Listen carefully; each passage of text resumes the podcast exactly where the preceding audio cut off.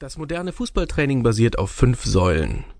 Motivation durch Abwechslung und Kombination, Wettkampf und Spielbetrieb. Diese Stichworte sind gleichzeitig die wichtigsten Inhalte, die in keinem Training fehlen dürfen. Um es zu verdeutlichen, hier der Umkehrschluss. Was darf in keinem Training vorkommen? Langeweile durch Wiederholungen, zu lange Wartezeiten, fehlende Wettkämpfe und zu wenig Spielbetrieb. Diese Grundsätze gelten für jede Altersklasse, von den Bambinis bis zu den Senioren. Wie man die fünf Säulen im Training gestaltet, hängt vom Alter der Spieler ab. Insbesondere im Kindesalter sind klare Unterschiede zu erkennen. Die G-Jugend, Bambinis, also Kinder im Alter von vier bis sechs, haben völlig andere Ansprüche und Bedürfnisse als Kinder im Alter von sieben bis acht, der F-Jugend, und den größeren Grundschulkindern neun bis zehn in der E-Jugend. Der Schritt von der E zur D-Jugend ist bezüglich der Anforderungen im Trainingsbetrieb nur klein und daher eins zu eins übertragbar. Die Kinder entwickeln sich so rasant von Monat zu Monat, dass man als Betreuer und Trainer im Laufe der Jahre öfter vor ganz anderen Menschen steht, obwohl es die gleichen Kinder sind. Dabei ist ihre Entwicklung völlig unterschiedlich und kann sich von einer Woche auf die nächste drastisch verändern. Nicht nur in der Körpergröße, sondern vor allem in der neu gewonnenen Lebenserfahrung und dem wachsenden Intellekt. Die Entwicklung lässt sich in jedem Jahrgang besonders gut an der Wahrnehmung des Spiels an sich und dem Orientierungssinn auf dem Spielfeld erkennen. Die folgende Tabelle beschreibt die Unterschiede.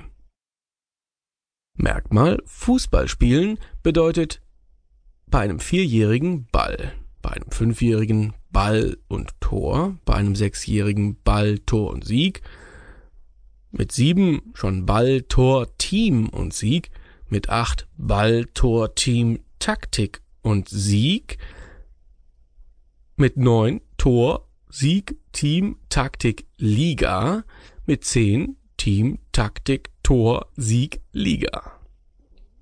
Der Orientierungssinn auf dem Spielfeld ist mit vier sehr gering, mit fünf gering, mit sechs gering bis gut, mit sieben Jahren gering bis gut mit acht gering bis sehr gut, mit neun gut bis sehr gut, mit zehn gut bis sehr gut. Aus der Kenntnis dieser Wahrnehmung der Kinder lässt sich klar ableiten, dass es anstatt für jede Altersklasse für jeden Jahrgang angepasste Übungseinheiten geben sollte. Die Feststellung Kindertraining ist kein abgeschwächtes Erwachsenentraining ist zwar sehr richtig und wichtig, allerdings nur als grober Hinweis zu verstehen. Folgende vier klare Unterschiede sind zwischen dem Training von Jugendlichen, Erwachsenen und Kindern bis zehn Jahren zu beachten. Erstens. Keine Aufwärmprozeduren oder Stretching notwendig, nur kurzes Einstimmen. Zweitens. Kein Gegnerdruck bei Übungen. Drittens. Kopfballtraining erst ab der E-Jugend, aber nur mit Leitbällen.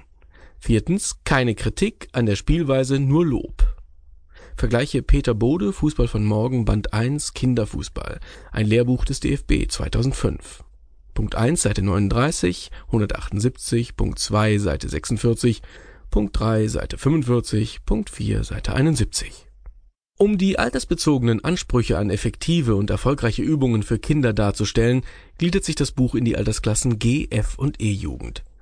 In jedem Bereich wird auf die altersbedingten Besonderheiten, fußballerische Lerninhalte, Beobachtungshilfen zur Erstellung eines Trainingsplans, exemplarische Übungseinheiten, die Spielvorbereitung, die Aufstellung, den Spiel und Ligabetrieb, Formalien des DFB, den Umgang mit den Eltern eingegangen und pädagogische Tipps gegeben.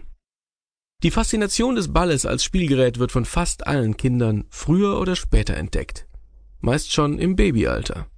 Den Ball mit dem Fuß zu treten wird interessant, wenn ein Kind gehen kann. Im Falle meines Sohnes war es schon vor diesem Zeitpunkt, weil er mir immer schon gern beim Spiel mit dem Ball im Wohnzimmer, Garten oder als aktiver Fußballer zugesehen hat. Mit etwas über einem Jahr konnte er einen Fußball mit den Füßen steuern und mit zwei Jahren spielte er gern auf zwei Tore gegen mich. Und das mindestens einmal täglich, nämlich im Flur unseres Hauses kurz vor der Zu-Bett-Gehen-Routine. Mit drei Jahren fragten wir den Jugendtrainer unseres Vereins, ab wann er mitspielen könnte, und die Antwort war, Drei ist noch zu jung, aber ab vier darf er mittrainieren. Mein Sohn war zwar traurig darüber, aber zum Glück hatte meine Frau eine Menge netter Mütter in ihrem Bekanntenkreis, mit deren dreijährigen Kindern wir im Garten schon Fußball auf zwei Minitore spielen konnten